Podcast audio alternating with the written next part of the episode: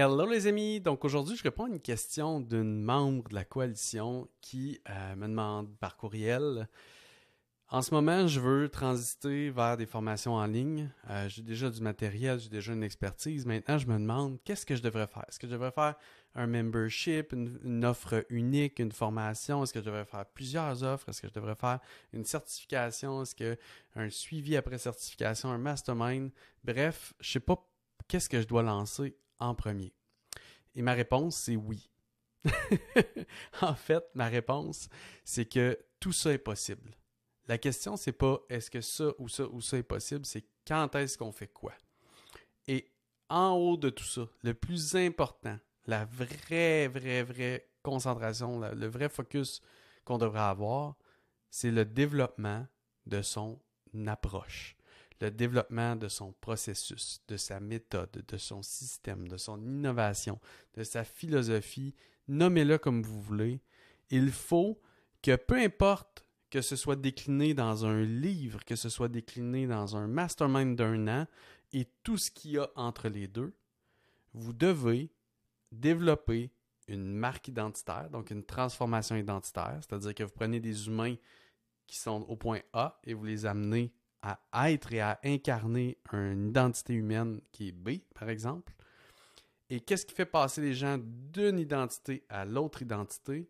C'est ce qu'il y a au centre qui est votre processus, votre méthode, votre philosophie, vos piliers, étape par étape parfois, donc très linéaire dans certains cas. Dans d'autres cas, c'est des modèles de réflexion avec euh, qu'on saute d'un endroit à l'autre, comme mon triangle dans Meta que des fois, on, s'en va en rédaction, des fois, on s'en va en réflexion, des fois, on s'en va en diffusion, des fois, on va plus dans la marque, des fois, on va plus dans le marketing, dans le copywriting, puis on se promène à l'intérieur de ça. Et en gros, c'est de développer cette approche-là en premier. Une fois que l'approche est faite, là, ça devient facile de se dire par quoi est-ce que je commence? Et quand, je me, quand je me pose la question par quoi est-ce que je commence, je vous dirais que moi, je présente les choses toujours sur trois paliers. On a des produits plus bas de gamme, donc plus accessibles. Pas qui sont bas de gamme, mais qui sont accessibles. On a des produits au centre, qui sont des produits euh, core, donc des produits, des flagships qu'on appelle en anglais, qui sont des produits principaux. Et on a ensuite de ça des produits plus haut de gamme, donc plus dispendieux.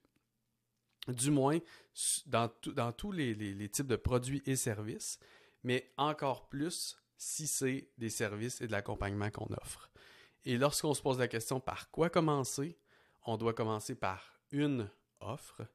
Et l'offre qu'on commence, c'est souvent celle du milieu, celle du core, celle qui est l'offre principale finalement pour laquelle on veut être reconnu. Et on utilise l'approche. Et ensuite de ça, dans le temps, tout ce qu'on fait, c'est qu'on prend la même approche, le même système, la même méthode qu'on a présenté, par exemple, dans un, un accompagnement de trois mois qui a coûté 2000 dollars, dans une formation complète qui a coûté 2000 dollars ou 3000 dollars ou 500 dollars, bref, qui est le centre. Et là, ben, on se dit, OK, je vais donner une, une portion de ça plus accessible en entrée. Et là, ça peut prendre la forme d'un membership, ça peut prendre la forme d'un e-book, d'une formation plus accessible, moins, moins longue. Euh, ça peut prendre la forme d'un workshop d'une journée moins dispendieux. Et ensuite de ça, on peut aller en haut, donc plus dans le haut de gamme. Et là, on crée une offre subséquente de gens qui disent Moi, je connais déjà ton approche principale, j'ai fait ton produit principal ou j'ai fait ton produit d'entrée. Puis ensuite de ça, j'ai fait ton produit principal. Puis là, j'aimerais vraiment aller plus loin puis aller plus en profondeur avec toi pour être accompagné là-dedans.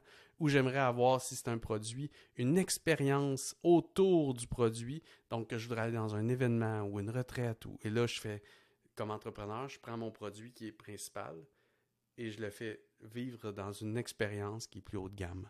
Donc, je vous donne un, exemple. Si je vends des tapis de yoga qui sont mon core, ben, je peux vendre aussi des bouteilles, mettons, euh, à l'effigie de ma marque, en produits d'entrée qui sont moins dispendieux.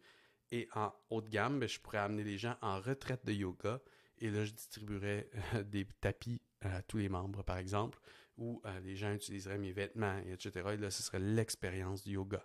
Donc ça, c'est pour le produit. Pour le service, je peux avoir une formation principale avec, exemple, un webinaire par mois que je fais qui coûte 2000 dollars par année. En entrée, je peux avoir un membership à 27 dollars par mois. Je peux avoir une petite formation euh, plus euh, courte de 100 dollars qui se vend une fois 100 dollars. Et en haut, je peux avoir un programme d'accompagnement sur un an qui peut coûter 5 000 dollars, 10 000 dollars. et on prend toujours la même approche hein, en haut, la même philosophie qu'on décline à travers un produit d'entrée, un produit principal, puis un produit plus haut de gamme qui est aussi plus dispendieux. Donc, par quoi commencer? Au centre, parce qu'on va chercher plus de cash flow, un produit qui se vend plus, plus cher un petit peu, donc au core, au centre, parce qu'on va chercher des meilleures marges de profit. Et là, ça nous permet de réinvestir pour aller dans du produit d'entrée et pour aller dans du plus haut de gamme. Mais très important de ne pas commencer dans le produit d'entrée parce que c'est là où les marges sont les plus faibles. Et là, ben, on n'a pas d'investissement euh, possible en publicité, on n'a pas d'investissement possible en ressources humaines, en ressources technologiques, en ressources matérielles. Et là, on se trouve pris à ne pas avoir suffisamment de marge de profit pour faire carburer notre entreprise. Donc, c'est pour ça que moi, je suis un fan de commencer par l'offre principale génère un peu plus de cash flow.